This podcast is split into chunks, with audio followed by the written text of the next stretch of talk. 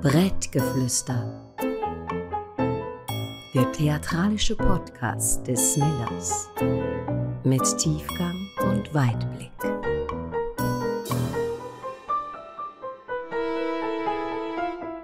So, wir schlagen zu. Ich habe heute einen ganz besonderen Gast bei mir im Brettgeflüster am Podcast von Millers. Und zwar, ich habe nur einen Gast da, aber eigentlich habe ich zwei Gästinnen da bei mir. Ich erzähle euch jetzt gerade, wer das ist. Mein Name ist Andrea Fischer-Schultes. Ich bin die künstlerische Leitung von Millers. Und mir vis-à-vis sitzt der Tobias Urech. Oder die Monogamie natürlich auch noch. und Monogamie, genau. Und wir haben recht lange überlegt, wen das von diesen zwei ich als meine Hauptperson einladen Und der Tobi hat sich dann entschieden, dass Monogamie nur das Gast ist, vom Gast, und er ist mein Hauptgast. Und jetzt müsstest du dich mal kurz vorstellen, weil ich glaube, dich als Tobi kennt man nicht so. Kannst du mir kurz mal sagen, wie du dich mir würdest vorstellen, wenn ich jetzt keinen Plan hätte? Oh, das ist eine gute Frage. Zuerst mal hallo Andrea, danke vielmals für die Einladung. Ich freue mich sehr.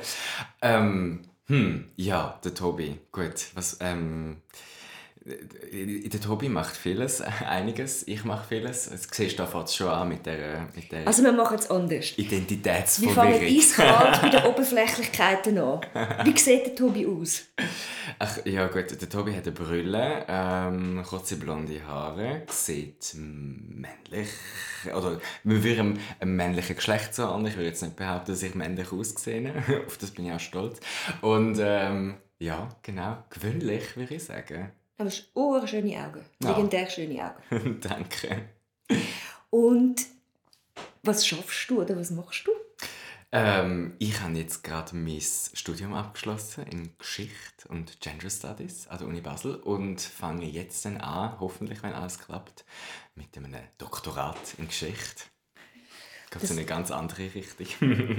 da kommen wir noch auf jeden Fall noch darauf zurück, auch wenn du die Richtung wechselst. Auf deine erste Richtung kommen wir auch noch darauf zurück. Und jetzt nimmt mich natürlich Wunder. Es gibt noch ganz viel, was ich über dich sagen kann, wo wir dann später darauf zu sprechen kommen. Aber bei dir speziell werde ich natürlich anfangen mit dem kleinen Bub. Das macht ja eigentlich Sinn, weil das ist die erste Frage, die alle Leute dir wahrscheinlich immer mhm. stellen. Das ist die typische Frage an eine Drag Queen. Und ich stelle sie dir jetzt einfach auch, weil ich glaube, das ist das, was die Leute einfach am meisten Wunder nimmt, ist, da ist so ein kleiner Tobi mal auf die Welt gekommen und ist geboren worden in einer Familie. Erzähl mal, was ist das für eine Familie, wo dies die ist? Ähm, ich komme aus einer, aus einer ganz, würde ich jetzt behaupten, gewöhnlichen Schweizer Familie. So. Ich bin Schaffhausen aufgewachsen und ähm, mein Vater ist äh, Uhrmacher tatsächlich, also sehr ein, ähm, sehr ein Beruf, der auch irgendwie mit der Schweiz assoziiert wird. So, darum haben ja gesagt, schweizerische Familie sehr typisch, oder? Und ähm, ja, genau, eine ein, ein, äh, kleine, gut bürgerliche Familie, so Arbeiterhintergrund, könnte man sagen. Und hast du Geschwister? Ich habe keine Geschwister. Also, du bist ein Einzelkind aus Schaffhausen von einem Uhrmacher. Genau. Und irgendwann einmal hat ja der Tobi aus dieser aus der Provinz. Aus der Provinz, aus der östlichen Provinz, herausgefunden, dass er gerne Frauenkleider anlegt. Mm. Ist das, hat dich das schon früher interessiert oder ist das irgendwie später über dich gekommen? Das ist eine gute Frage. Im Nachhinein konstruiert man sich ja dann auch immer so eine Geschichte, die zu einem passt. Aber ich das glaube, ist schon gut. Du bist ein Diva, du musst eine gute Sorge haben. Du darfst ich, alles behaupten. Finde ich eben auch. Nein, ich gerade sagen, und äh, ich muss aber gar nicht so fest konstruieren, weil es ist schon tatsächlich so, dass ich mich bereits als Kind gerne verkleidet habe. Dass ich, ich mag mich auch erinnern, als ich mal die Stöcke schon von meiner äh, Mutter für geholt habe, auf denen dort wohne, wo ich ähm, gestöckelt bin. So. Das hat schon auch immer dazugehört irgendwie. Ähm, ja. Aber es war jetzt nicht so, gewesen, dass irgendwann Diskussionen aufgekommen wären? Nein, ich, han, ich bin eigentlich immer, da bin ich auch meinen Eltern sehr dankbar, die haben mich immer so irgendwie machen lassen. So, auch die, die, die Sachen ein bisschen ausprobieren lassen, genau. Aber ich glaube, ich bin auch immer ein zu wenig mutig gewesen, um dann so all the way zu gehen, weißt, um dann mich noch mehr aufzuhakeln oder was weiß ich, irgendwie so. Das ist, äh, Wie war es denn außerhalb vom Haus? Gewesen? Daheim eben leist die Stöckelschuhe an, äh, das ist mal cool, das kann man ausprobieren. Aber es gibt ja dann so den richtig grossen Schritt für viele, für andere ist es umgekehrt, ist ja dann mal draußen in der Schule, was Mhm. passiert mit den anderen. Mhm. Ja, gute Frage. Ich habe schon das Gefühl, ich hätte jetzt nicht so wirklich in, die, in das ganze Gefüge hineingepasst. So. Aber das ist ja natürlich nicht, also nicht primär, weil ich eine Drag Queen bin, sondern weil ich schwul bin, oder? Was ja irgendwie so ein meistens Hand in Hand geht, oder? und äh, ja, ich habe tatsächlich das Gefühl, ich, ich passe einfach, ich passe nicht so richtig rein und vor allem halt aber auch ähm, in Bezug auf, auf, auf, ähm, andere, äh, auf andere Buben, Geschlechtsgenossen, wie man ja so schön sagt, oder? Geschlechtsgenossen. Oder Das grossartiges ist- Wort. Ah, Übel. aber auch ein gruselig. Die Frauen sind Genossinnen. Ja, vielleicht, ja. Geschlechterinnen, Genossinnen. Vielleicht, ja. Nein, ich habe natürlich klassischerweise immer irgendwie mich auch, also ich habe viel, viel Mädchen als Freundinnen gehabt damals, oder? Und ich habe einfach nicht anfangen mit so, mit so Männlichkeit. Ich finde das schon noch brutal, oder? Bereits bei Kindern, wie die so mühen die Geschlechterrollen nachstellen, oder? Also, wie fest sich, sich gegenseitig dann schon bereits etwas beweisen müssen, oder? So. Aber geht es dir nie so mit und die Jungs oft total leid? Also Ja, ja, wieder recht umbasht, so ja, Toxic Masculinity und alles und so. Aber manchmal schaue ich denen auch zu und denke, hey, arme Sicher. Also das muss schon ein unglaublich harter Kampf auch sein. Ja, absolut, ja. Also ich finde auch heute, wenn ich dann auf der Straße begegne aus Sicherheitsabstand, denke ich so, Jesus. Gott, Haben das sie zu dir oder du zu ihnen Sicherheitsabstand? Ich zu ihnen, Ja. leider Ja. Gottes, muss man sagen, ja. Mhm. Und das, wann hast denn du dann realisiert, dass du dich eigentlich eher für Buben interessierst als für Mädchen? ähm, ja, also ich, ich glaube, mit 16 ist das gesehen tatsächlich. Und das Also ist recht aber- spät eigentlich. Recht spät, ja. Ich habe das auch... Also, das Lustige ist, unterbewusst ist das wahrscheinlich schon lange rum gewesen, oder? Ich weiß ja, dass ich Sachen gegoogelt habe. Ich bin... Ich habe auf Wikipedia sehr viel nachgelesen und so. Ich habe zum Beispiel auch einen Artikel, den Wikipedia-Artikel über die Pride gelesen, oder? Wo jährlich stattfindet. Ähm, Nein, du bist so jung. dass mit 16 kannst du einen Artikel über Pride googeln. und nicht über den CSD, meinst du, oder wie? Nein, bei mir jetzt noch gar kein Internet Ach so, gegeben. meinst du? Weil es ja früher CSD geheißen hat, habe ich gedacht. Aber ja, Pride, genau, ich habe das dann ergoogelt, oder? Und irgendwie die, die Pride Parade gesehen und so gesehen, die haben so eine Community alle zusammen und die feiern sich so selber. Und dann habe ich, habe ich so für mich gedacht, ah, schade, dass ich dort nicht dazugehöre. und, und dann erst später ist mir ein Licht aufgegangen und das ist tatsächlich, für viele ist es ja nicht so, aber für mich ist es tatsächlich so ein Aufwachmoment gewesen. Ich bin so im Bett gelegen und halt gedacht so, ah ja, das würde jetzt eigentlich noch Sinn machen, dass ich schwul bin. Was, bist du irgendwann am Morgen verwacht oder am Abend und hast du gefunden, ah ja, genau. Ja, Die ziemlich Erkenntnis. genau. So ziemlich geil. genau so ist es. Und dann so, ah ja, das macht Sinn. Ah ja, dann ist das so. Und dann hast du deine Zimmertür aufgemacht und bist ans Morgentisch gesessen und hast gesagt, hey, ich habe etwas herausgefunden.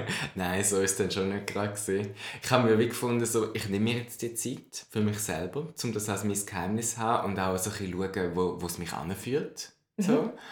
Und ich habe dann so nah dies nah das äh, diesen Leuten gesagt, die ich wo mir wichtig sind. Und es ist ja schon immer auch so bei dieser Coming-out-Geschichte, dass man sich so, ja, schon auch so die Gedanken macht, so wie reagieren die Leute oder stößt man auf Ablehnung und so weiter und so fort. Und deswegen ist das schon für mich so nicht nur ein schöner Prozess gewesen, oder wenn man sich auch überlegt, so wem offenbare ich mich zuerst und so, aber ich habe dann wirklich ich sehr gute, eine gute Clique gehabt bereits dann am Gimmi, ähm, wo ich das dann auch erzählen und, und das hat unsere Clique dann auch noch ein bisschen mehr zusammengeschweißt, würde ich sagen. Und ist, ist es so gewesen, dass du, ähm, dass dir auch Leute gesagt haben, ja, das habe ich eh schon gedacht und du bist dir komisch vorgekommen? Lustigerweise nicht so, nein. Und das gibt es ja auch immer wieder, dass man es gehört hat und denkt, man weiß es eigentlich schon lange und man will es wie nicht sagen und dann hat man das Gefühl, jetzt kommt die grosse Kiste und also ja. Ja. Und? Lustigerweise nicht. Es überrascht mich auch jetzt noch, oder? dass mir das, das niemandem aufgefallen ist. Also, excuse me. Aber äh, nein, lustigerweise, ich mag mich noch daran erinnern, was meine damalige, oder meine immer noch eine gute Freundin von mir, meine beste Freundin damals im Gimmick gesagt hat, ähm, wo ich, wo ich, wo ich ihr das offenbart habe, hat sie gesagt so, aha, ja, Ja, ich habe immer gemeint, du bist sexuell einfach verklemmt, aber du bist einfach nur schwul. Das ist eigentlich auch noch, eigentlich noch eine krasse Antwort. Eigentlich wahrscheinlich auch lieb gemeint, aber eigentlich schon noch, abgesehen davon, dass sich ja beides nicht ausschließt. Das kommt ja noch dazu. Absolut, ja. Das hat ja noch nichts miteinander zu tun. Ich habe es gleich lustig gefunden. so. Ja, eh. Ja, eh. Du kannst sagen, hey, ich weiß sowas von verklemmt, das will ich gar nicht wissen. Das heisst, du bist dort etwa 16 gewesen. und dann bist du ja noch im Gimmick. Mhm. Und irgendetwas hat dich ja dann auf Zürich getragen. Absolut, ja. Und ist es das gewesen, dass du das Gefühl hast, die Community, die du da ergoogelt hast, die willst du suchen oder was ist es gewesen? Ja, schon auch, ja. Also es ist, äh, das ist jetzt eine richtige Nabelschau, die wir hier machen über mein Leben, aber... Das ist die ähm, Idee. Ich lade dich nicht ein zu einem Podcast, um mit dir ähm, über Karo-Muster von meiner Decke irgendwie zu diskutieren oder so. du kannst auch nachher gerne auch noch, wir können auch gerne nachher noch ein bisschen weg von dir. Aber ich glaube, zum Verstehen, was du nachher alles zu sagen hast, finde ich es schön, wenn man weiß, wer das sagt. Natürlich, ich meine das auch gar nicht als Kritik, obwohl das Karo-Muster von deiner Decke da innen wirklich sehr hübsch ist. Ja, ist ein bisschen- ein bisschen kariert, aber hey, man, irgendetwas muss ja klein kariert sein. oder? Absolut. Ähm, ja, also es ist, ich, ich finde es eine lustige Geschichte und zwar habe ich ja den Weg gefunden, wo ich das dann auch meinen Kolleginnen offenbart habe, damals im Gimmi. Irgendwann ist jetzt auch mal Zeit da, um nicht mehr nur theoretisch schwul zu sein, sondern auch praktisch. Oder? So geil. Ich bin jetzt nicht mehr nur theoretisch schwul. Genau. Das ist, was für ein geiler Satz. Und dann habe ich, ähm, und meine Freundinnen dort sind nämlich immer auf Winterthur hinausgegangen, oder? Das war natürlich die grosse, weite Welt von Schaffhausen aus, muss man sich mal vorstellen, oder? Schaffhausen, das provinzielle Kaff, wie ich finde. Und, ähm, und die sind nämlich immer auf Winterthur zusammen hinausgegangen. Da habe ich gesehen, in der einen, dem einen Club, wo sie nämlich immer ran sind, ich bin dort nie mit, wo sie dort nämlich ran sind, hat es eine äh, Schwulenparty gegeben. Damals hat es wirklich noch Gay Party geheißen oder nicht Queer Party. Und da habe ich gefunden, oh, ich will dort unbedingt an und habe alle gefragt, ob sie dann können und niemand hat können mit mir dort hingehen. Also wählen oder können? Sie haben wirklich nicht können. Okay. Alle haben irgendetwas anderes vorgehabt. Da habe ich gefunden, so, ja, jetzt hast du die Wahl. Das ist jetzt die einmalige Chance, weil ich gefunden habe, auf Zürich getraue ich mich nicht, oder? Und dann habe ich gefunden, das ist jetzt die einmalige Chance, jetzt gehst du auf das Wintertour. so geil. Entweder jetzt oder nie. Und dann bin ich allein an die Party gegangen, mit irgendwie 18, jung und verschüchtert, wenn ich damals noch war. Und ich bin natürlich viel zu früh da. gewesen, Du hast nicht fast einen Herzinfarkt gehabt? Hey, ich hatte so Schiss. gehabt, Mal. Ich habe extra am Tag vorher schon das Zugbillett gekauft, um mich selber zu überlisten. Weil ich gewusst habe, wenn ich, wenn ich schon das Billett habe, dann muss ich wie gehen. So. Und dann bin ich tatsächlich allein dort angefahren. Ich hatte so Schiss auch irgendwie. Und ich bin auch überrascht über meinen Mut. Aber da sieht man auch irgendwie, wie drängend das damals war, um irgendwo Anschluss zu finden. Und ich war viel zu früh da natürlich. Ähm, weil die Partys ja erst dann später losgehen. Und dann bin ich da und irgendwie so ganz allein an der Bar und habe meinen Prosecco genippt, oder? Und dann kommt tatsächlich einer rein, der mit mir in die Klasse geht. Nein, wie geil. Und, und wir schauen uns so an und sein Gesicht entgleist völlig oder so. Was macht Also jetzt in welche Richtung? In Schock oder in Freude? Zuerst war es wahrscheinlich schon Schock, gewesen, ja. ähm, weil ich ja auch wirklich so ein totales Streber-Image oder? Am Gimmi und so der Langweiler, der nie rausgeht der, und was ist das so. für eine Scheißparty, wenn Genau. der da ist? Und, äh, und dann ist er aber nachher zu mir gekommen und hat irgendwie mich seinen Freunden vorgestellt. So, und, ähm, und dann ist es wirklich ein lustiger Abend geworden. Ich hatte an diesem Abend auch meinen ersten Kuss. Gehabt. Also es war Ah, ein voller. Erfolg. gewesen. Und tatsächlich hat er mich dann jeweils amix, ähm, mitgenommen an weitere Partys, was mega schön war. Und so habe ich dann so ein bisschen den Anschluss gefunden an die Community.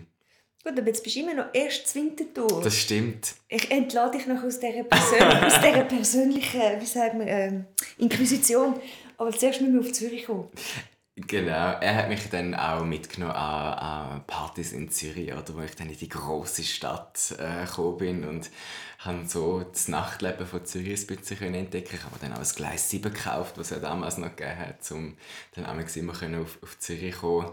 Und ähm, habe dann, das war das letzte Jahr vom Gimmick, habe dann nachher auch wie gewusst, ich will unbedingt in die Stadt kommen, studieren und so hat sich dann das ergeben. Und ich bin dann fürs Studium auf Zürich gezogen und seither sehr glücklich in dieser Stadt. Seit neun Jahren bin ich jetzt schon, wohne ich jetzt schon tatsächlich Und wie da. alt bist du im Ganzen? Sonst muss ich jetzt noch rechnen. ich bin 28. Du bist auch, also vor zehn Jahren bist du an dieser ersten Party gewesen, eigentlich. Ja, genau. Das ist quasi das genau. Jubiläum. Auf eine Art, Und dort ja. hättest du nicht gedacht, dass du mal in einem Podcast bist, weil es es gar noch nicht gegeben Und über all das erzählst. Und du bist ja eigentlich dann sehr früh, du bist nicht einfach auf Zürich und hast gefunden, ich tu ein bisschen feiern und ich finde es cool, sondern du hast dich mega engagiert auch. Ja, genau. Es hat dann auch eins zum anderen geführt und ich habe einfach auch Glück gehabt. Mm, Da kommt jetzt eben wieder ähm, mein Klassenkamerad ins Spiel, weil er hat äh, dann ein Gespusi gehabt, eine Zeit lang und, äh, und das ist der Florian Fock der bei der Milchjugend sehr äh, engagiert war oder beim Milchbücher, wie es damals noch geheißen hat. Milchjugend ist ja ähm, mittlerweile eine der grössten LGBTQ-Jugendorganisationen für, eben für lesbisch, schwule, bi, trans, inter Jugendliche so in der Schweiz. Früher hat es aber nur ein Magazin gegeben, das Milchbüchli oder so. Für die falschsexuelle Jugend, wie wir uns quasi damals genannt haben. Ihr euch oder mehr euch? Mir alles. Das war Ja. eine provokative Aneignung und Ja. ein Versuch von der Übersetzung vom Begriff queer eigentlich, oder? Quer in der Landschaft. Genau, Ja. absolut. und, und den Flo habe ich dann kennengelernt und, und er hat dann wie gefunden, ja, wir organisieren da so eine Party fürs Milchbüchli. Kennst du noch Drag Queens? So, und ich meine, ich, der Newbie in der Szene, keine Ahnung von gar nichts. Ich so, nein, aber ich würde das schon machen. So geil, einfach aus dem Nichts raus. ja, Ja. ich habe gewusst, ich will das unbedingt machen. Also du bist ein spontan Drag eigentlich. Ja, so spontan ist es dann schon nicht. gewesen. Ich habe mir im Vornherein schon überlegt und ich, so eine völlig romantische Vorstellung so, ah, wenn ich dann studiere, dann mache ich dann, dann bin ich dann eine Drag Queen neben meinem Studium. Das ist eigentlich recht lustig. Du bist zuerst hypothetisch schwul und dann praktisch und dann bist du hypothetisch ein Drag und dann praktisch. Ja, ist recht, ähm, recht cool. So Absolut. immer zuerst so, dass man abchecken, was das ist. Und um jetzt das noch so ein bisschen, um, so ein bisschen Storytelling daraus machen, hast du dann auch gegoogelt, hast du auch Drags gegoogelt. Ja, schon auch, tatsächlich, ja. Ähm, aber äh, ja, nein, ich weiß gar nicht. Es ist dann. Es, es hat dann einfach so sich die Gelegenheit ergeben, oder? Und dann habe ich gefunden, jetzt, das mache ich jetzt. Ich habe hab irgendwie gefunden, «Mal, das mache ich jetzt. Und das Lustige ist, ich habe den Traum aber lustigerweise nie verfolgt. Das finde ich eben auch lustig, weißt? Ich habe nie gefunden, so, das ist mein 5- oder 10-Jahresplan, dann will ich dann und dann das und das machen und das ist mein Businessplan und so und so viel muss ich dann da und dort auftreten und so, sondern es, hat, es ist einfach immer nur passiert. Es ist auch ein, bisschen- es ist auch ein bisschen frech, das so zu sagen und zu erzählen, aber Das ist überhaupt nicht frech, es ist einfach organisch. organisch mit einer fetten Prise Glück und einer wahrscheinlich noch fetteren Prise Empfänglichkeit für die guten Gelegenheiten. ja, es ist einfach ein großes großes Glück, ja. Ich komme jetzt noch mal schnell zurück zu der Milchjugend, bevor wir die Mona auf die Welt kommt. Die ist ja immer noch nicht geboren.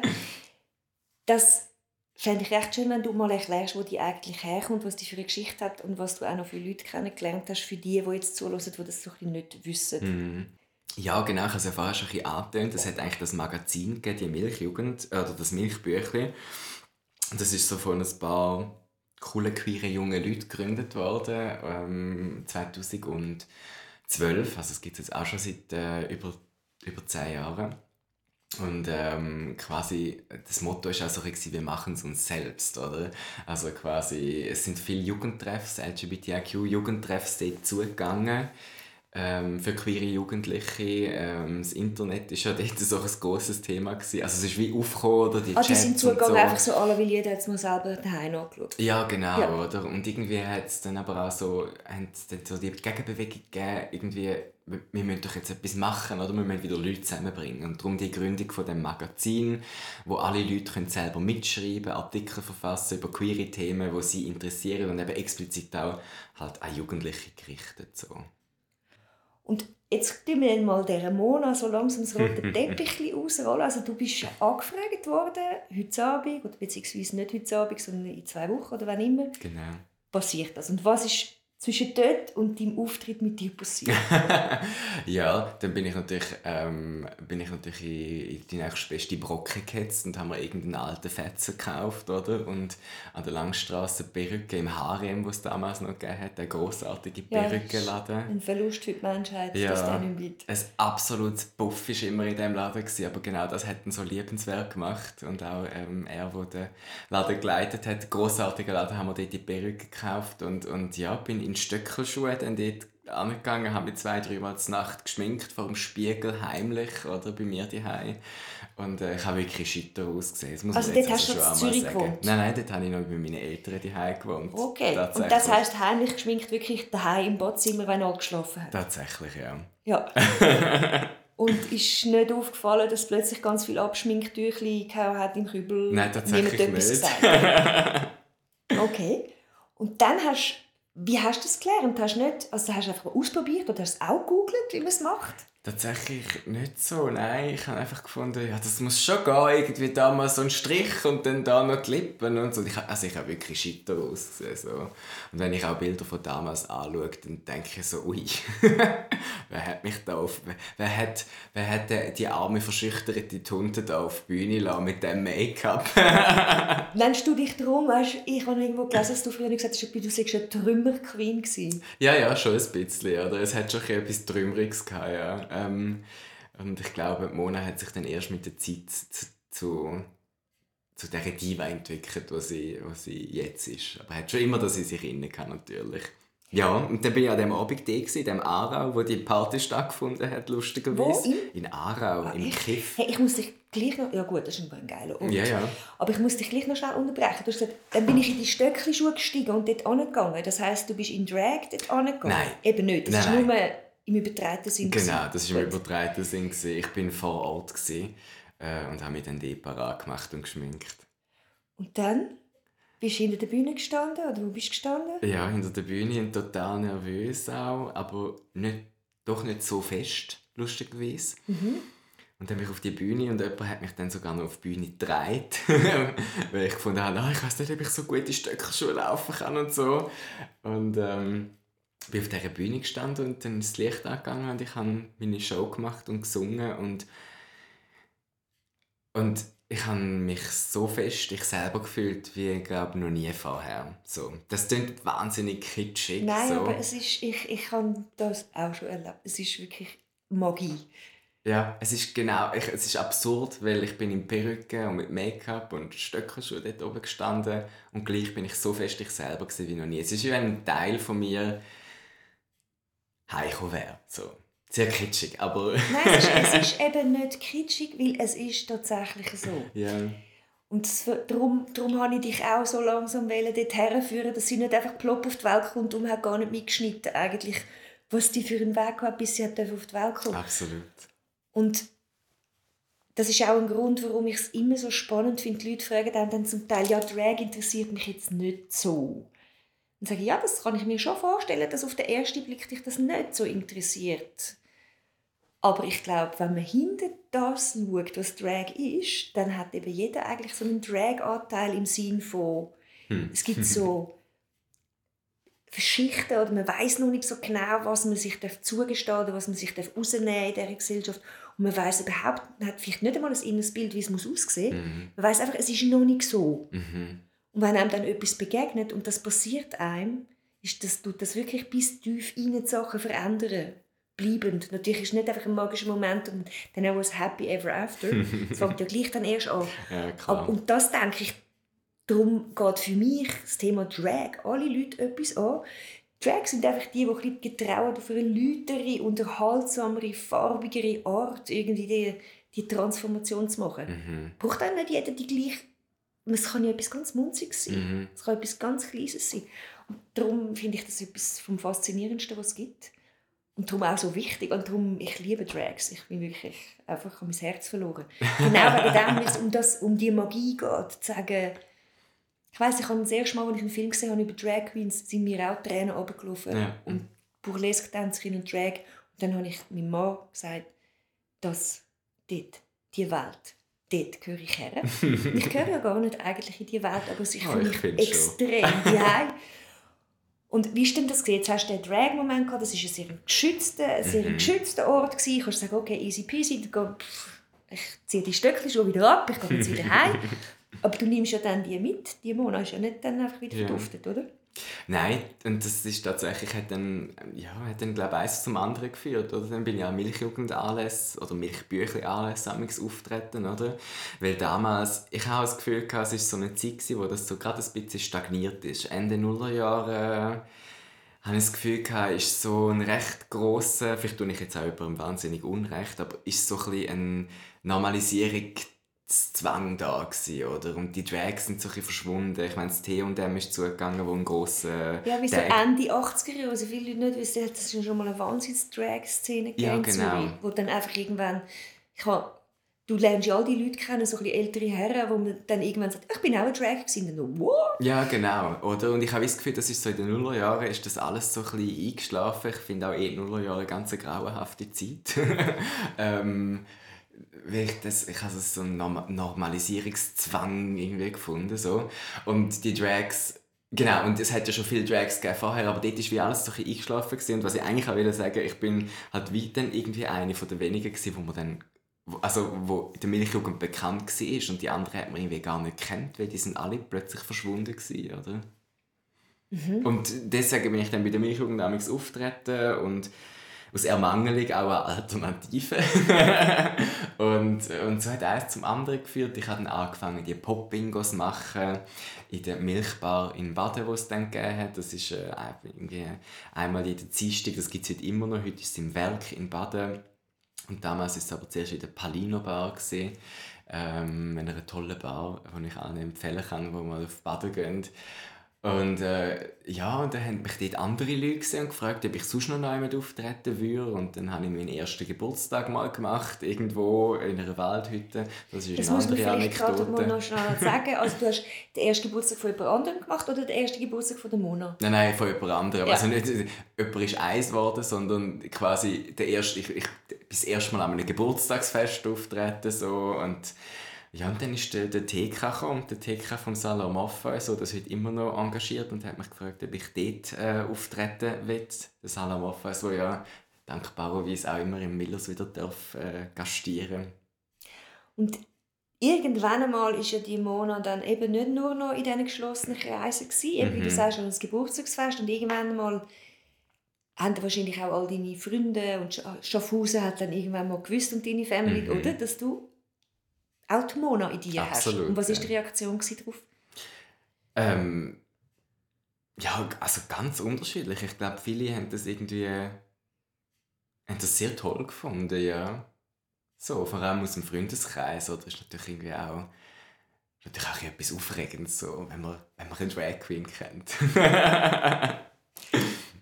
Und wer, wer ist denn dein Vorbild gewesen? Hast, mein denk- Vorbild. Ja, ich habe gedacht, Mensch, kommst du mir, wenn du so ein bisschen redest und im Duktus und auch so mit dem bisschen Grand Dame, kommt mir so ein bisschen Lovandes, kommt mir so ein bisschen in den Sinn, Ja. so meine lieben Lebenden. und wo auch so das, eben eine Dame. Ja. Eigentlich unterdessen ist ja das nicht mehr eigentlich ein Trümmerträg, sondern das ist eine, eine totale Dame geworden, die Mona. Absolut, sie gibt sich immer Mühe, als äh, damenhaft aufzutreten. Das fasziniert mich eigentlich, weil du, du hast nicht einen üppigen, riesen Busen, so ein Atomgestell vor dir oder blonde Haare bis ans Füdli runter oder Schlauchbootlippen, sondern Mona ist eigentlich so wie sehr distinguiert. Ja, das ist glaube ich auch so ein bisschen das Ziel von dieser Mona. Ähm, also ich würde sagen, meine Vorbilder, um vielleicht noch auf das kurz eingehen, ich habe lustigerweise nicht so viel Drag- oder Travestie-Vorbilder, sondern halt tatsächlich so die alten Grand Dames von früher, oder? Also eben Marlene Dietrich, Edith Piaf, vor allem Zara Leander, die ein grossartiges Vorbild ist, finde ich. Und es sind so ein bisschen, ja, es ist so ein die Nostalgie auch. Und ich glaube, das ist schon ein wichtiger Teil von dem Monat, Nostalgie. So nicht im Sinne von früher ist alles besser gewesen, aber so ah, die guten alten Zeiten, oder? Dann raucht sie ein Zigarettchen und, äh, und es trinkt ein Glas Weisse und denkt darüber nach, was so alles passiert ist in ihrem Leben. Das ist doch in Mona. Und es ist lustig, weil eigentlich bist du erst 28 und du hast aber dir eigentlich so eine Persona geschaffen oder in dir gefunden, wo ganz wo eben schon sehr viel erlebt hat, oder? Wo schon wirklich die ganze Welt gesehen hat und wahrscheinlich auf Kreuzfahrtschiff über die Reling Champagner gekotzt hat, so der Haifisch oben und all das. Exakt. So ein bisschen, und sich dann eben das Maul abtupft mit einem Spitzentüchel und willst go liegen. Und Schmeckt Salz. ihn- Ja, ja, genau, genau so das. Ich finde es auch spannend, die Figur, wo du dich dafür entschieden hast, und du singst ja auch selber auf der Bühne. Mhm. Hast du das Gefühl, es hat auch mit dem einen Zusammenhang, dass, das, dass du von der Musik her daran angekommen bist und nicht von der Optik? Ja, das sicher auch. Äh, ich, ich liebe halt die alten Chansons, oder? Weil ich finde halt, das transportiert für mich so viel Emotion. Das, äh, das bringen Popsongs auch an, so. ich will gar nicht irgendwie andere Musikstil bashen, aber die Chansons, die treffen mich amigs mit ins Herz. So. Und das sind so viele Gefühle aufs Mal und ich finde es irgendwie mega schön, dass, so, dass ich die darf transportieren mit dem Mona. So. Und hast du eine Gesangsausbildung oder wie bist du zum Singen gekommen? Gar nicht, Hast du dich selber self-made cool? Ja, ich würde gerne mal Gesangsstunden nehmen, weil ich glaube, es würde mir auch einfach gut tun, um so ein paar Techniken zu lernen. Aber ich habe das bis jetzt tatsächlich noch nie gemacht. Das ist, äh, ja, ich eigentlich mehr, ich habe angefangen mit dem Singen, ich habe das auch schon beim ersten Auftritt gemacht. Ich habe, ich habe deswegen gesungen, weil ich gewusst habe, ich kann mich zu wenig gut bewegen ja. zu wenig graziös bin. Have, es have something, right? Ja, genau. Es war eigentlich eher eine Entscheidung für ähm, wie sagt man, nicht das kleinere Übel, aber so quasi für, ja, das, das ist weniger schlecht als, äh, als Tanzen. Darum tue ich jetzt singen. Auch das kann ich nicht besonders gut, aber... Es könnte schlimmer sein, ist es aber nicht. Genau, ja. Und darum sind eben auch die Chansons dankbar, oder? Weil weder Marlene Dietrich noch Sarah Leander haben können singen. Danke für das, weil ich sage das ja auch immer, weil ich will immer mal singen auf einer Bühne und ich kann nicht singen und Adrian versucht, das ist mein Mann, versucht mich immer davon abzuhalten, irgendwie in den peinlichen Modus zu kommen. Ich finde aber immer tausend Gründe, irgendwie doch noch ein Lied irgendwie in ein Mikrofon reinzurücheln. weil ich finde, die haben das alle auch eiskalt. Ich meine, die ist besoffen in dem Pelzmantel. Dann hat er irgendetwas ins Mikrofon hineingeröchelt und der Saal ist irgendwie geknüdelt. Absolut. Und du denkst, geht doch. Ich habe letztens ein Konzert geschaut, irgendwie auf YouTube, wo jemand aufgestellt hat von der Marlene Dietrich und es ist nur ein kurzer, sie hat nur 20 Minuten gemacht, aber also ohne Übertreibung 10 Minuten davon sind einfach Applaus. Und dann kommt sie führen. Ja, bis sie schon dort vorne gewankt ja. ist mit dem hohen Lappen genau. rein da. Dann, dann wankt sie führen, dann klatschen alle. Dann geht sie aber noch mal hinterher, oder? Nachdem sie schon drei Minuten durchklatscht und, und Da muss man auch ein bisschen herablassende Blick absondern. Absolut. Wichtig. Und, dann, dann talken sie wieder vor und ich denke immer so, um Gottes Willen, dass die Frau nicht umgeht Nein, die muss ja so blutsen verladen gewesen sein, falls die Biografie von ihrer Tochter auch nur halb yeah. stimmt, ist das irgendwie, du denkst, wir haben uns ja vorher darüber unterhalten und ich habe dir das ja angedroht, das kommt nochmal. Ich, ich glaube, jetzt ist gerade der Moment, äh, oh, Trinken ja, ja. und Bühne. Das ist immer so ein Thema, das beliebt. Was, was haltest du von Trinken auf der Bühne? Ja, tatsächlich will ich ja, wir haben es eben vorher tatsächlich davon gehabt, so die... Ähm so die Conferences, die man ja auch macht, so als äh, Drag Queen, als Travestiedame, die verlangen natürlich auch ein lockeres Mundwerk, oder ich würde sagen fast eine lockere Zunge, oder? Und für das braucht es vielleicht einmal tatsächlich ein Gläschen Weisswein hinter der Bühne, bevor man sich auf die Bühne getraut, auf die Bretter, die die Welt bedeuten. Darum, ich finde, das hilft und es tut auch meiner Meinung nach meine Stimmbänder ölen. Das hat schon Trudi Gerster scheinbar gesagt. Ich brauche noch ein Gin Tonic für die Stimme. Eben, gell. Ich weiss nicht, ob es stimmt, aber Legend, Legend goes. du hast aber mal erzählt, eben, es kann auch durchaus ein bisschen die Hose, wenn man mhm. sich dann irgendwie eben so eine Flasche mit auf die Bühne nimmt. Es ist halt blöd, wenn sie dann Flaschen auf die Bühne stellen. Oder? Ja. Das ist sehr gut gemeint, aber äh, es hilft dann nicht, um klar auszudrücken, was man eigentlich sagen will. Und mir ist das tatsächlich schon zweimal passiert. Einmal dort habe ich so eine Art Podium moderiert und dann habe ich wirklich immer nachgeschenkt. Einfach nicht, nicht weil ich gefunden habe, ich möchte jetzt mich besaufen auf dieser Bühne, sondern weil ich gefunden habe, ich brauche etwas zum äh, ich hätte etwas trinken. Machen, oder? Ja, genau. ja, genau. Und dann, als ich dann irgendwann gemerkt habe, so, ah, die Zunge wird langsam ja, schwer. Und die Leute immer so, wie bitte? Du musst dich noch wieder holen. Und ich dachte so, jetzt muss ich abbrechen. Aber das Gute ist ja, ich habe es ja moderiert. Das heisst, ich konnte abbrechen, oder? Also abbrechen. Ich habe einfach gesagt, so, das war schön, danke mal. Und äh, ja, ich wünsche dir viel Spaß heute Abend. So. Und das andere Mal war es, als ich den Eurovision Song Contest äh, durfte moderieren letztes Jahr. Aber ich finde auch, dort hat es irgendwie dazu gepasst, weil am Morgen um halb eins lässt dir eigentlich auch niemand mehr so richtig zu bei dieser Wo hast du das moderiert? Es ist äh, an einer, an einer... Ich sage das nur, damit will jetzt alle sagen, hä, das habe ich gar nicht gesehen am Fernsehen. es war an einer halb privaten Party. Ja. Im, äh, in der, Im Labor 5, im Kreis 5, genau. Aber ich meine, ich finde, ein Eurovision Song Contest, if not then, then when, darf man sich betrinken bei einer Moderation, oder? Äh, habe ich eben auch gefunden, ja.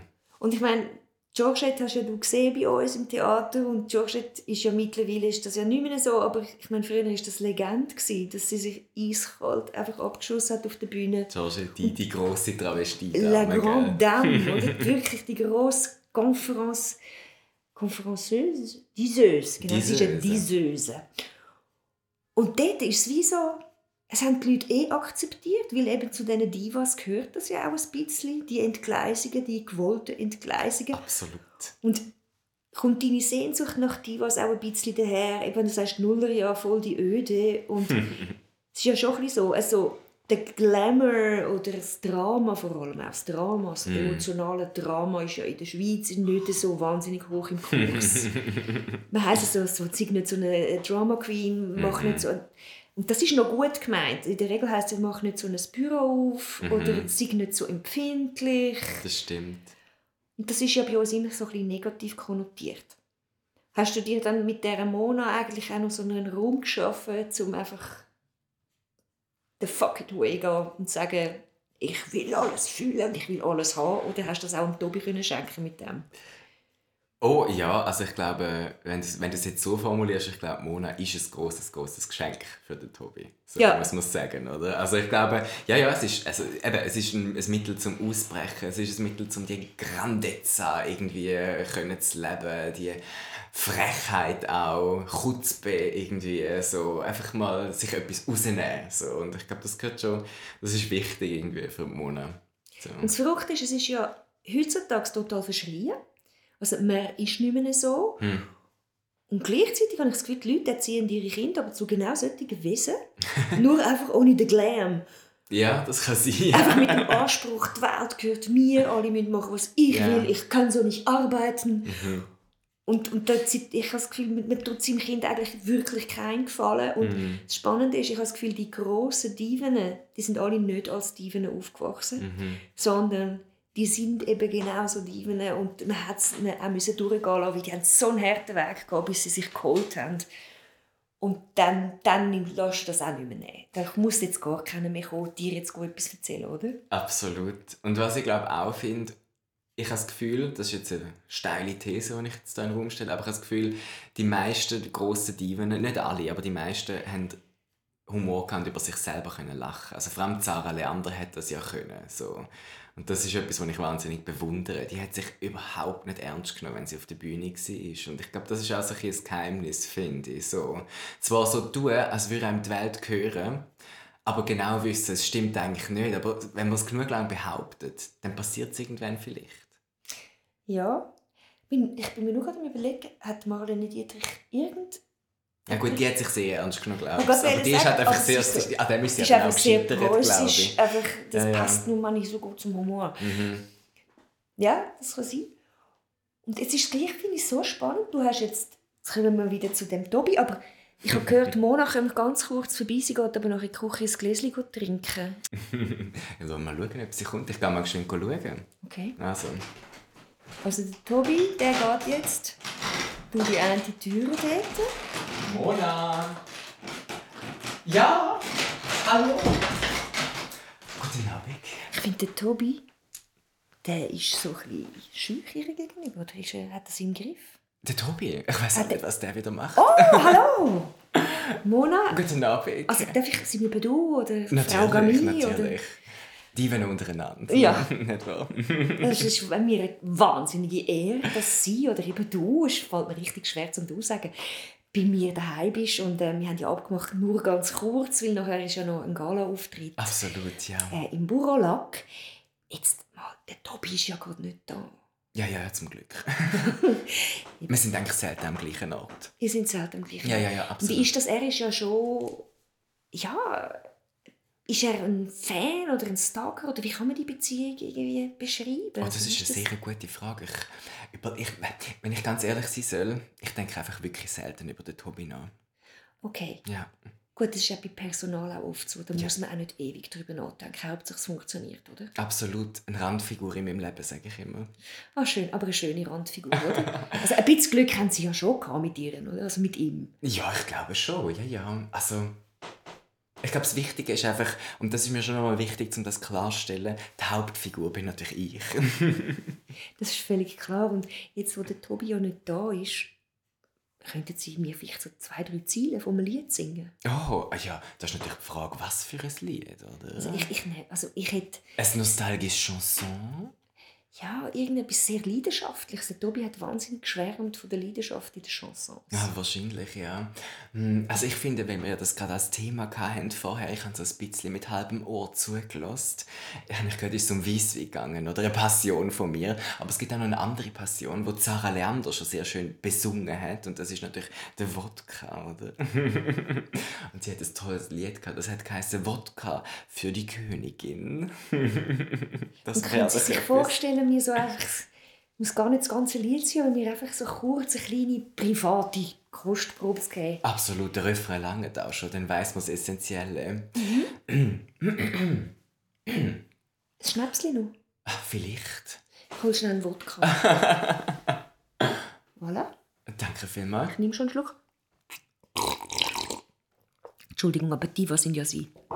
Danke vielmals. Zum Wohl. Wodka für die Königin, Königin, Königin. Wodka liebt die Königin mehr als Cognac, Rum und Gin. Ja, glaube, das sagt alles. Nicht wahr, oder? Es ist wahnsinnig schön, sind sie da gewesen. Und ich mache es so, wenn ich den Tobi nachher hier rausgestellt habe, mm. komme ich vielleicht noch auch noch ins Burolack. Ganz lieben Dank, dass Sie bei uns auch noch kurz Ja, danke sind. viel, viel mal. Ich nehme jetzt dann wieder mit dem Tobi vorlieb. Es ist mir Sie ihm sagen, so reinkommen. Ich sage es ihm, ja, ja. Ade. Ade, ade. Danke also ich könnte mir das jetzt wie nicht vorstellen, aber es ist jetzt so bei mir in der Stube glitzert die Luft jetzt ein bisschen. Und ich glaube, Chanel Nummer 5, ich weiß nicht, was es ist, irgendein wahnsinnig classy Parfümlied in der Luft. Tobi, ähm, Andrea, hallo, ich bin wieder zurück. Ich ja, habe sie rausgestellt. Ich hoffe, du hast nicht alles gehört, was sie über dich gesagt hat, aber ich nehme an, du bist dir schon einigermaßen bewusst, dass sie dich als Randfigur betrachtet. ja, ich glaube, mit dem muss man leben. Jetzt kommen wir ganz so elegant, nachdem der Bentley uns ja wieder verloren hat, Absolut. kommen wir jetzt quasi mit der ÖV zurück ins Leben B. Du hast ja an der Uni Basel studiert, nicht mhm. in Zürich. Also das hat dich wieder aus Zürich weggetrieben. Mhm. Warum hat es dich wieder aus dem Zürich weggetrieben nach Basel? Weil, also einerseits finde ich ja Basel eine großartige Stadt. Ist ich liebe Basel. Sehr weltoffen. Ähm, aber gleich noch, also ich wohne, die immer durchgehend in Zürich gelebt. In Basel gibt es äh, das Zentrum für Gender Studies, also Geschlechterforschung, was sehr gut steht. Und ich bin vor allem für das dort an und habe dann aber auch gemerkt, dass die Geschichte dort viel mehr zusagt, weil es viel mehr Geschlechtergeschichte dort hat. Und wie, wie wir ja wissen, zieht sich das so ein bisschen durch mein Leben durch mit dem Geschlecht. Oder? und über was hast du deine Abschlussarbeit gemacht? wie sagt man denn heutzutage? Ich vergesse das immer. Yeah. Bachelor, whatever. Master, Master genau. Bachelor. Ich, ich habe geschrieben über äh, frauenliebende Freundinnen im 19. und 20. Jahrhundert in der Schweiz. Und was kann man sich darunter vorstellen? Ja, es hat ja in der also es hat so um 1900 ganz viel äh, in der Frauenbewegung, in der ersten Welle von der Frauenbewegung, wie man ja sagt, ganz viele Frauenpaare gegeben, die das Leben lang zusammengelebt haben, ähm, unter einem Dach und, und äh, sich auch Liebesbriefe geschrieben haben, wo sich aber selber interessanterweise nicht unbedingt als Lesben bezeichnet haben. So. Also das ist ja, wo man immer so gesagt hat, die zwei Fröhlein, die zusammen wohnen, weil sie halt keinen Mann gefunden haben. Absolut, genau. Und das ist ja vollkommen gesellschaftlich in der Ordnung gewesen. Man hat vielleicht ein bisschen gefrotzelt, aber es hat überhaupt gar niemand irgendetwas gesagt. Genau, ja. Und ich habe versucht so, also es gibt ein paar, die recht gut aufgeschafft sind auch schon, aber ich habe versucht, die Quellen, die es dazu gibt, auch nochmal wirklich aus dieser Optik von der Freundschaft zu betrachten und mich zu fragen, was hat die Freundschaft ermöglicht für die Frauen? Also meinst, wie sie auch aufeinander getroffen sind und voneinander wie so realisiert haben, dass es die Art von Freundschaft möglich ist? Ja. Weil das sind ja oft auch recht biedere ähm, Herkünfte gewesen. Man ist ja nicht da irgendwo wahnsinnig in einem Nachtclub in den 20er Jahren rumgehängt genau. und hat genau. schon gewusst, hey, easy, das ist deklariert, da hat es ein Schild dran. die sind auch meistens wahnsinnig bieder und bürgerlich geblieben. So mhm. muss man auch sagen, oder? In ihren Freundschaften. Und Und das ist, glaube ich, das, was ich spannend gefunden habe, oder? dass sie irgendwie sich nicht mit dem Label haben können, ähm, identifizieren, was es dann gegeben hat, oder? Und, sondern aber irgendwie mit dieser Freundschaft eine Lebensform gefunden haben, die für sie passt. Und hast du das Gefühl oder weißt du, hat es da eine körperliche Komponente gegeben oder ist man gar nie so weit gegangen? Oder ist das komplett individuell verschieden gewesen? Ja, das ist äh, eine Frage, die immer wieder auftaucht. So. Ähm, lustigerweise große auch wissenschaftliche Debatten ausgelöst hat. Oder? Es wird immer dann so genannt als genitaler Kontakt haben die Frauen genitalen Kontakt gehabt oder nicht? Das ist ja das einzig Wichtige, oder? genau, du, ja. du, du ja. ironisierst das ja bereits ein bisschen, oder? Ich habe, also ich habe das total ausklammert. Erstens mal, weil man es einfach auch nicht sagen kann, man weiß es gar nicht. Ähm, ja, nein, es hat man früher auch nicht wirklich irgendwo Fahne geschrieben, wo man aus dem Schlafzimmer hat. Äh, ja, wie soll man das herausfinden, oder? Ausser jemand hat einen Lagebericht geschrieben, oder? Aber das ist eher unwahrscheinlich. Das, und du musst ja auch noch schon wissen, dass es das überhaupt gibt, um dich getrauen, dich dorthin zu bewegen. Ja, genau. Also, eben, und, und zweitens habe ich wie gefunden, es ist nicht interessant für die Frage, die ich anschaue. Oder? Weil heute hat man ja immer, oder heute, ich glaube, es ist ja grundsätzlich so ein, ein Gefühl, dass man, wenn man, wenn man so seine Sexualität kennt, dann weiß man, wer man ist. So. Ähm, das ist jetzt gemünzt auf sexuelle Orientierung, aber auch irgendwie so grundsätzlich auf die Prax äh, pra Praktik Sex an sich, oder? Und dass es aber vielleicht gar nicht interessant ist, herauszufinden, wie der Sex war. So. Oder ich finde vor allem, weil das so sexualisiert ist, alles im Moment. Zum zu sagen, Leute, am Schluss geht es um Freundschaft und Liebe immer noch. Und das finde ich extrem schön, dass du dich auf diesen Aspekt irgendwie beschränkt hast. Ist das auch der Grund, warum du dich auf Frauen beschränkt hast? Weil das eher dann verfolgbar war? Oder haben dich die einfach mehr interessiert? Ich glaube, mich haben einfach die Frauen viel mehr interessiert, weil sie halt auch ein feministisches Engagement hatten. Das habe ich spannend gefunden. Ähm, und bei Männern ist es dann einfach noch mal so ein bisschen komplizierter mit dieser Freundschaft. So. Also, weil, weil es dann halt auch so Auswüchse gibt wie so Männerbünde oder und das hat mich jetzt nicht so interessiert, aber es ist eigentlich etwas, was ich durchaus jetzt auch anschauen möchte, wenn das klappt und ich anfange mit der, mit der anderen nächsten Arbeit, mit der Doktorarbeit. was ist das Thema von der? Das soll eben Freundschaft sein. Das soll im also Zentrum überhaupt stehen. Freundschaft? Freundschaft zwischen gleichgeschlechtlich Liebenden und homosexuell Begehrenden, habe ich das jetzt mal genannt. Und über die ganze Geschichte? Oder hast du eine Epoche ausgesucht? In der Schweiz zwischen 1870 und 1970. Und wieso 1870? Weil 1870 ist eigentlich so nicht genau 78, aber so in dieser Zeit ist so der Begriff von der Homosexualität erst auftaucht, oder? Und vorher hat man das gar nicht, hat es andere Begriffe dafür gegeben, andere Konzepte und erst dann ist so die Vorstellung von der sexuellen Orientierung überhaupt auftaucht. Übrigens auch die Heterosexualität ist ja dann auch erst als Begriff quasi Ja, logisch, kann es ja gar nicht geben, ohne dass man sagt, es gibt noch etwas anderes. Genau, so. Und wie hat man dann vorher gesagt? Oh, da gibt es ganz viele verschiedene Begriffe. Ich meine, einerseits Sodomie, oder? Das, äh, ja, Sodomisten. Genau, aus dem biblischen Kontext, oder? Wo, wo dann als Sünd verstanden worden ist. Es gibt auch, es gibt natürlich dann, wenn man ins alte Griechenland zurückgeht, auch, auch die ganze Geschichte mit irgendwie äh, den Mentoren, den Eltern und die Knabenliebe, so ähm, oder aber auch, halt, auch dort hat es bereits irgendwie so Begriff für männliche Prostituierte. Ähm, es ist dann aber auch viel mehr so auf den Akt bezogen gewesen, von der sexuelle Akt an sich. Also so die Vorstellung von der Identität, wie wir sie heute haben, hat es eigentlich früher nicht in diesem Sinn gegeben. Und Jetzt gerade tue ich mal das noch aufdröseln von einem, von einem wie aktuellen Ereignis, das ja passiert ist, von diesen Drags, die mhm. ja auf dem Heimweg angegriffen worden sind. Genau. Und das in dem weltoffenen Zürich, wo bei der Pride sich Banken quasi den Kopf einschlagen, wer jetzt Sponsor sein endlich, hat sie ja völlig das Blatt gekehrt. Man hat das Gefühl, wir sind in einer wahnsinnig weltoffenen mhm. Stadt. Und dann passiert so etwas. Mhm. Ja, ja, also ich bin auch schockiert, als ich das mitbekommen habe. Ähm, und es hat mich aber auch nicht erstaunt, so, weil man hört ja immer wieder auch von, von tätlichen Angriffen, nicht nur auf Drag Queens, sondern halt auch auf, auf, äh, ja, auf schwule Bar oder auf schwule äh, da im Zürcher Niederdorf, oder? Wo ja eigentlich auch so mit dem, mit dem weltoffenen Herz ist von dieser Stadt, wenn man so will, oder? Und ist es ein bisschen so, mich denke, es ist so, gleichzeitig wie die Frauen irgendwie sich selber behaupten, wächst auch Misogynie Mhm. Und gleichzeitig, wie, wie man immer offener wird, LGBTQ+, und zum Thema wird, wächst auch irgendwie die Homophobie, denkt mich. Also, dass die, die Polarisierung eigentlich enorm im Fortschritt ist. Mhm. Beobachtest du das auch?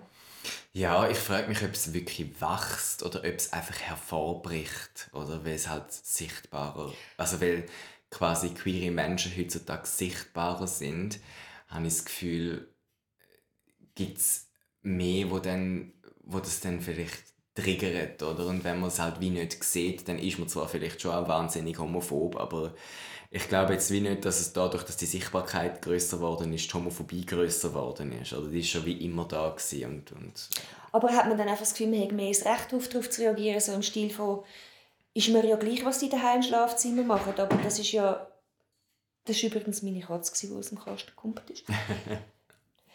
ähm, ja, dass man so sagt, okay, wenn ihr euch schon so zeigt, dann habe ich auch das Recht zum draufhauen. Mhm. Die sind ja selber die schuld. Gibt es den Mechanismus? Weil das kommt mir manchmal so vor, so alle, ihr seid ja selber die schuld, wenn ihr euch so fest zeigt. Mit dem haben wir müssen rechnen. Ja, ich denke schon, dass, also ich sehe nicht in die Köpfe von diesen Menschen, die das machen, oder ich denke schon, dass das vielleicht einen Einfluss kann haben. Ich glaube halt vor allem, dass es vielleicht also es sind ja, muss man auch sagen, es sind ja eigentlich meistens Männer, die zuschlagen. So. Und dass es halt eben wahrscheinlich auch etwas ist, wo die so fest triggert und das bringt uns wieder zu dem Punkt zurück, wo wir es glaube ganz am Anfang davor hatten, dass es halt ähm, dass die halt triggert ihre eigene Männlichkeit, oder? Dass da so eine tiefe Angst drin steckt, irgendwie selber nicht können richtig performen als richtiger Mann, was auch immer ein richtiger Mann jetzt soll sein, oder? Ja, und ich, ich verstehe eigentlich die Verunsicherung sogar.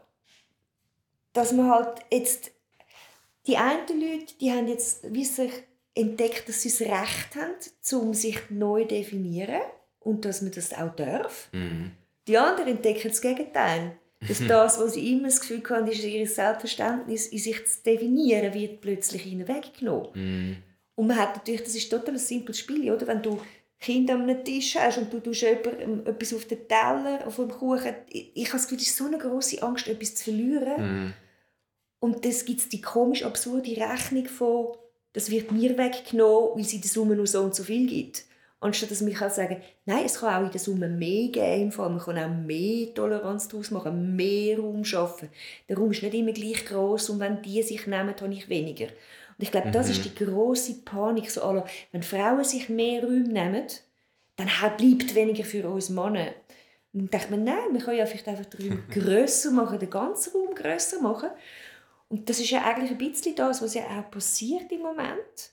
In dem, dass wir ich kann es mir jetzt einfach nicht verkneifen, wir müssen da noch her, den Gender-Wahnsinn, wo die SVP täglich so mhm. drunter leidet, weil gerade die Leute, die sich darüber aufregen, ja, jeden Tag mit Text gendern und einfach es ist ja total absurd, dass die Leute am lautesten ausrufen, die das gar nicht damit tangiert, also mhm. tangiert sind, sondern die haben das einfach festgestellt. Mhm.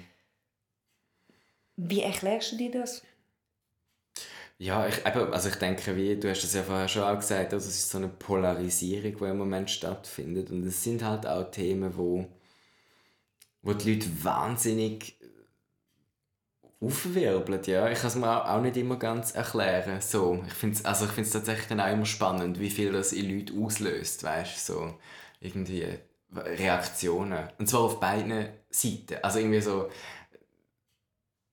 es schaukelt sich ja dann auch so auf. Ich will jetzt nicht irgendwie sagen, die, die mehr Recht für Menschen einfordern, sind schuld dran, aber es, ist wie, es wird dann halt, es kommt so eine Unerbittlichkeit über. Ich meine, wir müssen ja jetzt auch reagieren auf die SVP, oder? Und wie kann man das am besten machen? Natürlich schon mit einem Gegenangriff, oder haben wir halt einfach gesagt, ihr spinnet doch völlig, oder so. Und das ist halt das Problem, wenn sie mit so wahnsinnig diffamierenden und schlimmen Parolen daherkommen, müssen wir irgendwie auch reagieren auf das. Ja der SP ein vorgeworfen, so allem hat immer versucht, so ein bisschen elegant mit dem Thema ein jonglieren und man ist jetzt quasi in die Ecke gedrängt und man kann jetzt nur noch reagieren und mm. eben nicht agieren.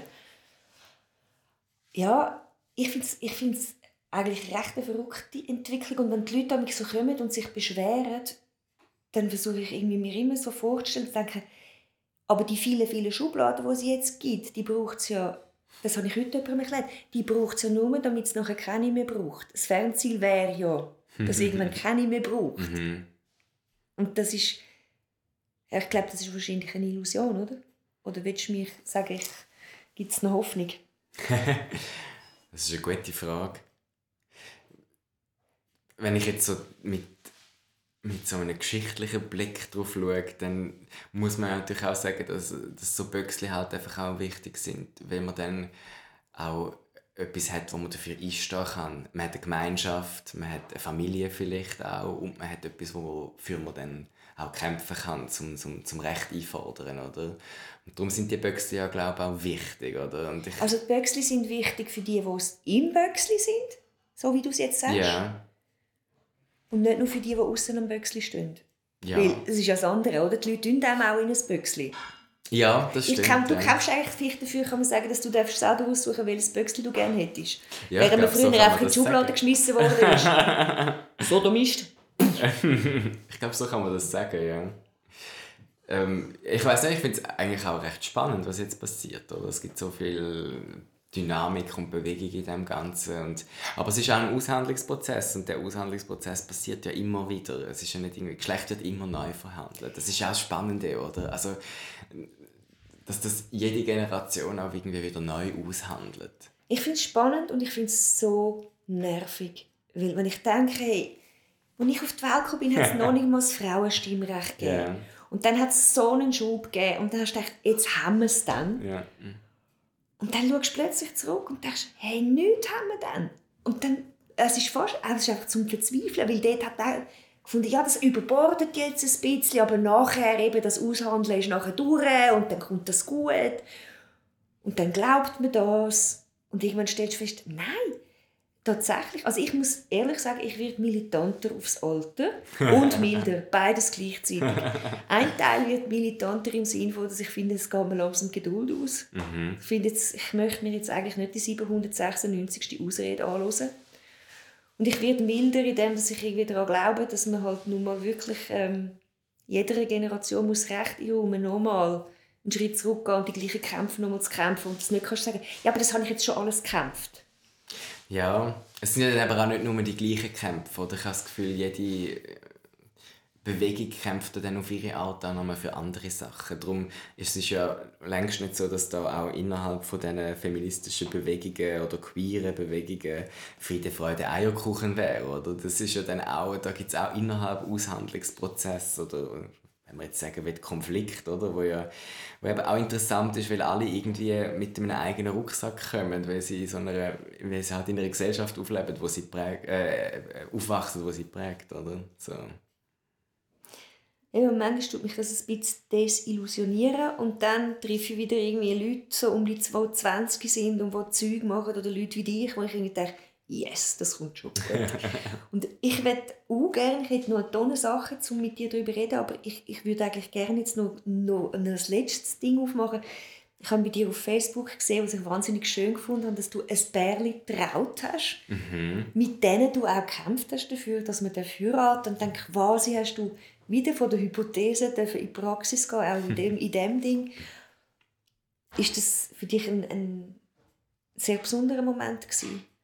Ja, das ist sehr schön eine große Ehre. Das sind zwei äh, befreundete, ein befreundetes lesbisches Paar, muss man vielleicht sagen, ne?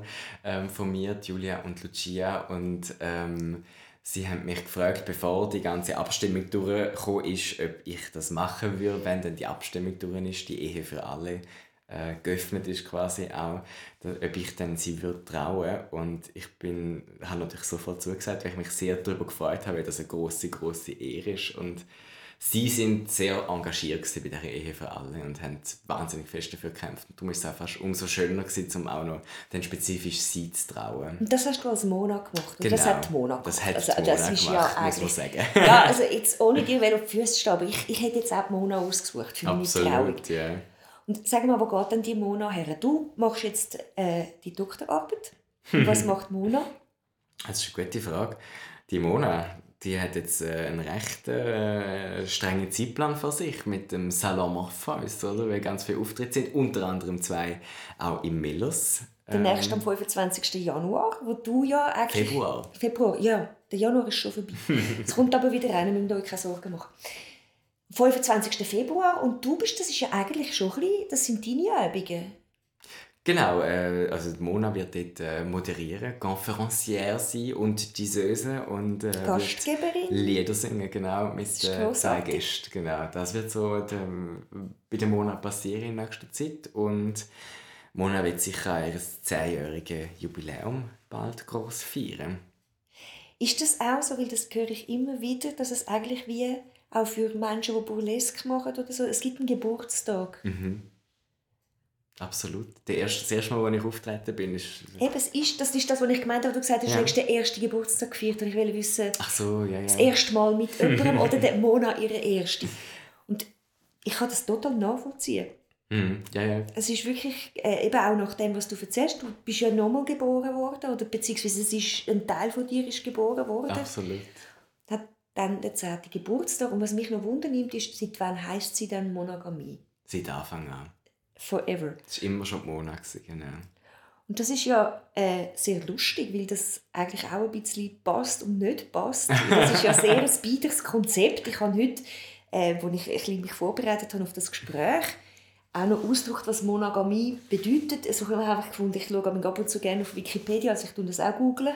Jetzt seit ich irgendwie in, dem, in dieser Internetwelt auch lebe. Das Neuland. In dem Neu ja, ich bin immer noch Digital Migrant. Und das ist ja schon spannend als Begriff, weil das ist bei uns ja jetzt gerade im Moment fast ein bisschen verpönt. Man findet, man, gerade heute hat es im Tag einen Artikel Auslaufmodell, überholt, Monogamie. Und ich bin tatsächlich an das ausgedrückt und da ist Fabian Hadorn neben mir gesessen und gesagt, was? Was tust jetzt du? Was schaust jetzt du über Monogamie nach? Und dann haben wir so müssen lachen, weil im Moment ist das ja wie nicht so salonfähig. Ja, das stimmt. Ich, ja. ich liebe Monogamie. Aber das ist, äh, man, ist, man ist schon ein bisschen, man wird ein bisschen schräg angeschaut. Warum ja. heisst sie so? Äh, Das, also warum? Das hat eigentlich ganz einen profanen Grund. Ich habe gefunden, es muss ein Wortspiel sein und es muss aber auch ein schöner Vorname sein. Und dann ist mir das mit dieser Monogamie in den Sinn gekommen. Eben nicht Monogamie. Gewisse Leute nennen mich auch Mono oder Moni oder Monika oder so. Das habe ich auch. Monogamie. Ja, ganz schlimm. Ähm, aber nein, Mona. Ich habe gefunden, Mona ist einfach der schönere Name als Polly. Ich hätte mich auch können Polly nennen aber Polly Ja. ist einfach, finde ich, nicht so ein hübscher Name. Ja, Polly wants a cracker. Ja, und Mona ist halt irgendwie... Und dann passt ja vielleicht auch ein bisschen zu dieser Mona, dass sie auf den ersten Blick vielleicht ein bisschen biederer wirkt, als sie eigentlich ist. Oder sie sagt ja auch zu Leuten, das würde sie jetzt sagen, wenn sie da wäre, sagt sie manchmal, mein Name ist Monogamie, aber für dich mache ich eine Ausnahme. Und ist sie aber vielleicht auch das andere, dass sie eigentlich verruchter tut, als sie ist und hinten dran ist sie eigentlich auch zahm. Das vielleicht auch, ja, ja, wahrscheinlich. Wie jede grosse Diva, oder? Ja, das glaube ich auch. Das ist ja so eine, eine Reise eigentlich. Du sagst ja auch, eben, Mona ist sehr nostalgisch. Also das, das ist so angelehnt, auch so als Variete von den 20er Jahren. Was ich so gut verstehe, noch besser als jemals zuvor, weil die 20er Jahre jetzt haben sich ein bisschen verbockt und wir sind froh, dass damals für gerade zwei Jahrhunderte irgendwie gute 20er Jahre gemacht haben. Wa- Was zieht dich an an den 20er Jahren? Ich glaube, es ist die. Das ist, es ist einfach alles passiert in den 20er Jahren. Das ist BAM! Einfach da gewesen, oder? Man muss auch sagen, nicht für alle und nicht überall, oder? Und vor allem halt auch in Berlin, in dieser Metropole. Aber dort ist halt. Und oft aus der tiefen Verzweiflung. Ja, ja, genau. Aber dort hat alles pulsiert, oder? Ich meine, es ist so, das Telefon ist aufgekommen und das Radio, das hat es vorher alles nicht gegeben. Die Massen sind in die Städte geströmt, es hat Angestellte gegeben, noch und nöcher. Und früher haben, das hat es wie gar nicht gegeben, oder? Die, die, sind, die Städte sind geflutet worden mit Leuten, die Lust hatten, sich zu vergnügen, zu tanzen. Irgendwie. Aber auch in der Verzweiflung nach dem Krieg. Und, und, und auch, hast nichts und das Geld ist morgen nur noch halb so viel wert, oder? Auch in der Verzweiflung natürlich, ja. Aber ich glaube, es ist so die Zeit der Höhen und Tiefen, oder? Und das ist schon, das finde ich sehr spannend, ja. Also eigentlich genau die Emotionalität, die, die Mona so gerne hat. Genau, ja. Mhm. Die äh, intensive Gefühl, das intensive Erleben. du hast mir vor dem Podcast heute nämlich auch noch gesagt, es ist doch einfach, manchmal muss man es doch einfach nehmen. Sich, das Leben muss man sich doch einfach nehmen. Und das ist etwas wahnsinnig Schönes. Und ich glaube, in einer Zeit, wo wir einerseits so ein bisschen Untergangspanik haben, andererseits der Optimierungswahn, wo jede Lebensfreude killt. Und da finde ich das für mich die einzige nachvollziehbare Antwort auf das, was passiert. Man muss sich einfach zwischendurch nehmen und dann auf der Zunge zergehen lassen. Absolut. Ich finde das ein sehr schönes Schlusswort. Après moi le déluge, könnte man vielleicht auch oui. sagen. Und ich würde sagen, und après ça, ein Prosecco, oder? Warum nicht? Es war mega schön, dass ihr dabei gewesen. Und ich rede jetzt noch ein bisschen weiter mit der Mona und mit dem Tobi, weil sie ist gar nicht mit dem Bentley davor gefahren. Es ist nämlich, was ist es gewesen? Ein Rolls Royce. Ein Rolls Royce. Ich habe es wieder mal völlig falsch gesagt als Banause. Sie ist nochmal zurückgekommen, um mich richtig zu stellen. Wir werden jetzt ein Gläschen trinken. und von euch würde ich eigentlich extrem gerne mal wissen, wen das ihr mal gerne würdet hören in diesem Podcast. Und auch wenn ihr noch Fragen habt, könnt ihr uns gerne schreiben. Und sonst bis zum nächsten Mal. Danke vielmals, dass du da warst. Danke vielmals, dass ihr da gewesen. Ciao zusammen.